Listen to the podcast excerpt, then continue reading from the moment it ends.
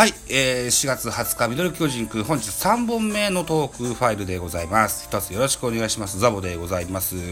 はい、ということでですね、えー、野球の話はさておきということで、皆さんは東野幸治というお笑い芸人さんご存知でしょうか？はい、彼がですね、YouTube で新しく立ち上げた、あ YouTube なのにラジオ番組がございます。はい、幻ラジオという番組がありましてね、これをですね、2週間ぐらい前から聞き始めまして、とっても気に入って聞いております。うん。えっ、ー、と、そもそも東野幸治ね、えっ、と、テレビ地上波のですね、ゴールデンタイムに司会もするような大物芸能人ではいるんですけれども、えー、昔々若手の頃にはもうテレビなんかほとんどなくってラジオばっかし出てたんだよねっていう話これね昔聞いてたラジオカモンファンキーリップスっていういうのとそれからボーボー、ボーボークラブっていうね、えー、番組がありまして、これまだレンタルビデオ屋さんが VHS の時代にね、ね、えー、全上巻下巻とレンタルができるビデオがありましてそれをこう聞いてね、えー、借りて聞いた記憶があるんです。うん。ボーボービデオ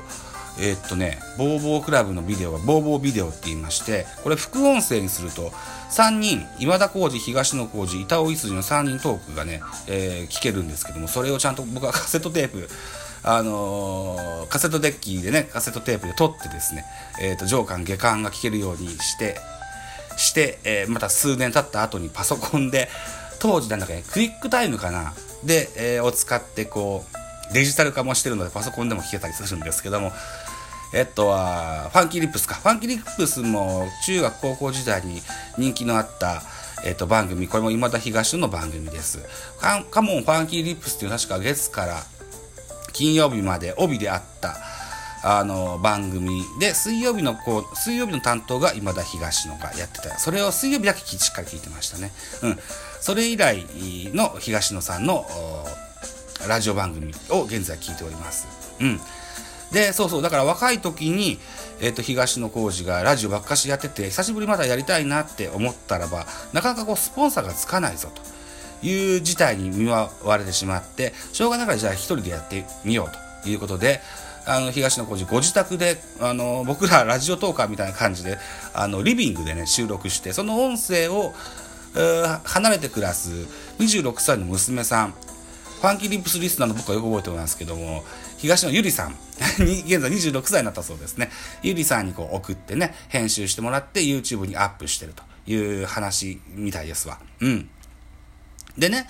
えっと、吉本を絡めるとなんじゃかんじゃとてもうるさいということで、もう吉本はほぼほぼこう、ネーミングライツじゃなくてなんだろうな、こう、マネジメント取り分っていうのはほぼなくて、うんと、確か東の8、いや吉本2という取り分になるように設定してあるよって言って言ってたような気がしますけどいまだにスポンサーも何もついてないのでね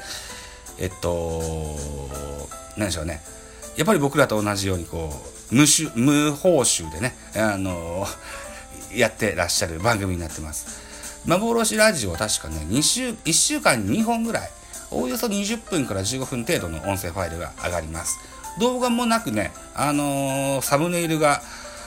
ずっとこう微動だにしないような画面でになってます。僕もね、よく YouTube 見る習慣がなくって、えー、っと、それでもこう、こんな時代なので見といた方がいいだろうなと思うので、こう、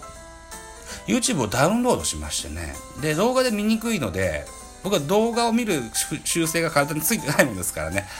えーと、コンバーターで MP3 に変換しまして音声だけにします。それを iPod に取り込んで、えー、平日営業者の FM トランジットで聞いてるという現状になってますので東野さんのこのラジオ番組とってもこうそれに適した番組になってるのでとっても助かってますよという感じですね。うん。でそのカモンファンキーリップスっていう20年前やってたラジオと現在の幻ラジオを比較してみるとやっぱりこう東野幸治も大人になりましたね。こう、なんでしょうね。一人喋りっていうのもあるので、なかなかこう、たっぷりとしたテンポで、あの、面白いお話をされるんです。カモンファンキーリップスにしてみたら、今田耕司との2人の掛け合いがメインの番組だったので、とってもこう、マシンガントーク、早くしてダダダダダダダって喋ってて、あのー、ボケもツッコミもしっかり入ってるようなそんな印象がとっても残ってる番組だったのでねそのギャップに結構やられてるんですけどもやっぱりこう大人の芸人のねあの渋い芸でねあの今はの東野幸治もやっぱ多分面白いなというふうに思っておりますよ。例えばねあのその東野幸治のラジオ番組「幻ラジオ」で扱われるテーマで言うと 好きな映画の話、えー、好きな漫画の話あともう一個なんかあったよな。うん忘れちゃったな。それをリスナーさんから募集して、えー、東野自身のこう試験も交えながらのおしゃべりをしてみたりとかですね。それから毎週日曜日のお昼にねやっておりますワイドなショーのファンの方がねえー、っと東野幸治のインスタグラムかな？に直接 DM で、えー、クレームを入れるクレーマークレーマーとのやり取りの話とかですね。それから、吉本興業のマネージャーと、えっ、ー、と、娘 D って東野幸治は言いますけども、あの、娘さんのが、26歳娘さんがディレクターしてらっしゃるので、そ、そことの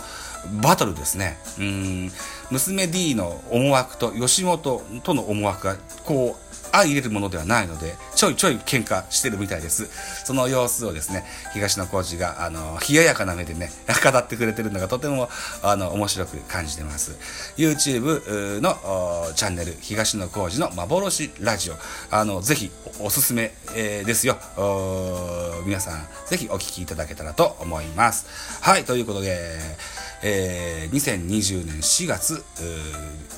19日のね、えー、音声ファイル3本目をこれ締めて本日の収録を終えたいと思います。皆様ご清聴どうもありがとうございました。では失礼いたします。